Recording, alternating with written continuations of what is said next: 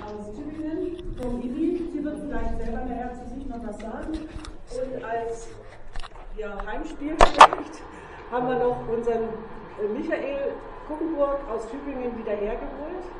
Er war ja früher mal hier ortsansässig.